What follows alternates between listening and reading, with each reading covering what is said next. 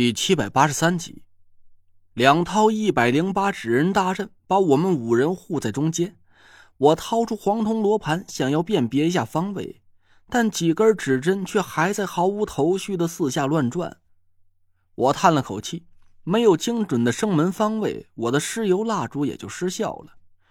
看来老 A 是给我出了一道根本就没有选择的死题，只要应战，我们五个人就毫无退路。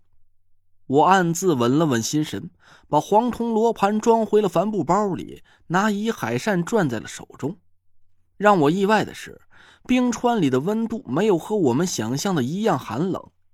虽然我们单薄的衣服不足以御寒，但我们几个人也不是弱不禁风的普通人，零下五度左右的气温还不至于影响我们的战斗力。脚下光滑如镜。我们头顶上也笼罩着一层不算太厚的冰层，阳光透过冰层照在我们身上，一道道奇幻的光彩不停的变换着颜色，把我们身边映照的一会儿淡蓝优雅，一会儿彩虹满天。这本来应该是一道雄伟的奇观，但现在我们几个人谁都没心思去欣赏了。看来这里距离地面已经很近了。只要破解了最后一道关卡，我们就可以顺利的结束九凶之地的旅程，重新回到地面上去。我们小心翼翼的控制着脚下的步子，跟着纸扎阵法一步一步的朝阵雾的气息传来的地方走了过去。其实，在刚才我就发现了一个对我们不利的情况，只是我怕给其他人造成心理恐慌，没敢说出来而已。这里的阴阳气息似乎全都被人刻意的掩盖了起来。我脚下的方位丝毫没有任何阴阳变化，幽冥鬼步在这里完全起不到一点作用。这也不奇怪，既然老 A 意识到了小 C 在暗中帮我们，那他也会及时的调整战术，克制住了小 C 交给田慧文的保命法术。我和田慧文对了一下眼神，田慧文显然也发觉了这个情况，他不动声色的朝我摇了摇头，紧紧的攥住了手里的乌木短棍。我凝神观察了一下四周的情况，阵雾的气息静止在原地一动也没动，距离我们已经只有不到十米远了。我皱了皱眉头，伸手示意大家停下来。不太对劲。老 A 不露面也倒罢了，可这个地方也没见着什么阵法，他这葫芦里到底是卖的什么药？不，有阵法。田慧文轻声说道：“那个阵物周围的八个方位都有一道很微弱的水形之气，老 A 应该是用幻术掩盖了阵法的表象，我们看不见罢了。”我闭上眼睛，仔细的感受了一下，果然。八道很微弱的水星之气出现在我的神识里，几乎是直上直下的竖立在阵物周围的八个方位，就像是八道屏风一样。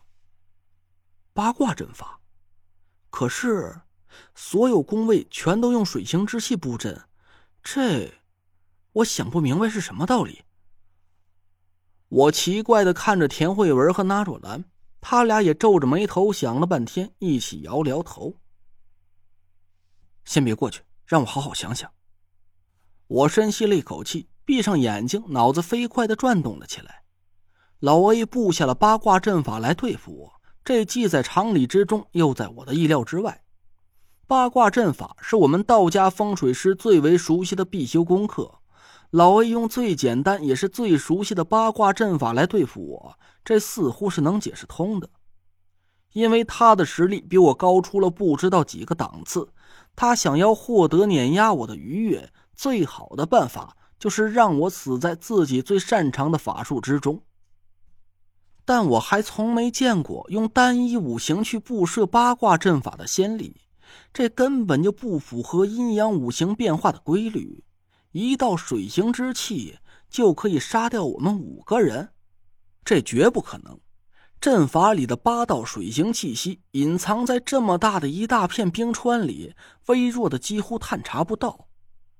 要不是田慧文的火星命格对水星之力有特别敏锐的感觉，我们压根就不会想到那八道水气竟然会是个阵法。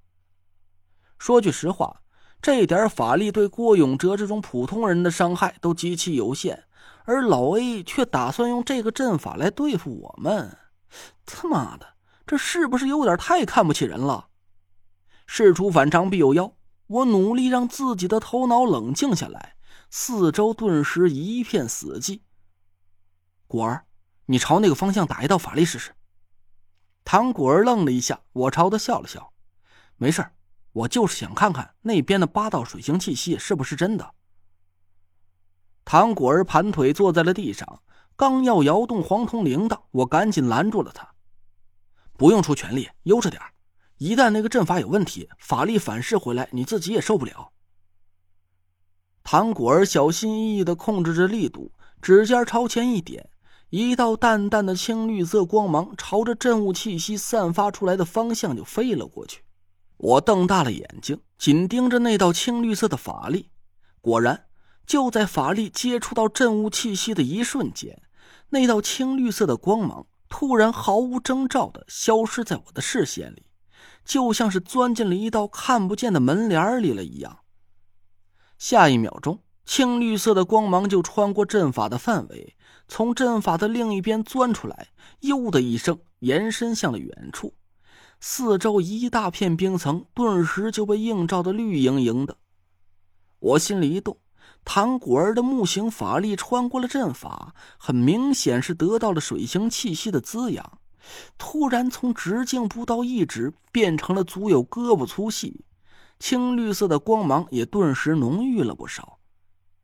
这就足以说明一个问题：我们眼前这个阵法里的水星气息是真的。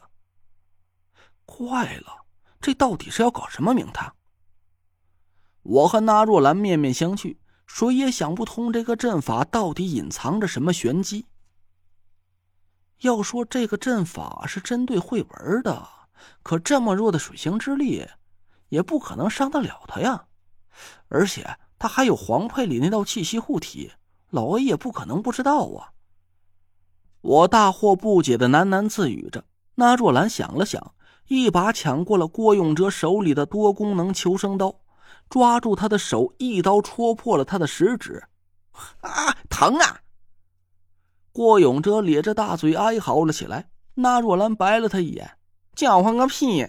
人家就是取你点阳血，试一下阵法的真假。”这不比你拿刀子捅人家屁股轻快多了？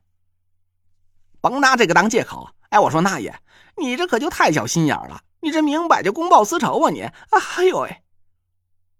那若兰没搭理郭永哲的絮絮叨叨，他用刀尖蘸着郭永哲指头上的羊血，一挥手，几点殷红的血珠朝着阵法的方向就飞了过去。我们几个人愣了一下，眼前出现的这一幕。更让我们丈二和尚摸不着头脑了。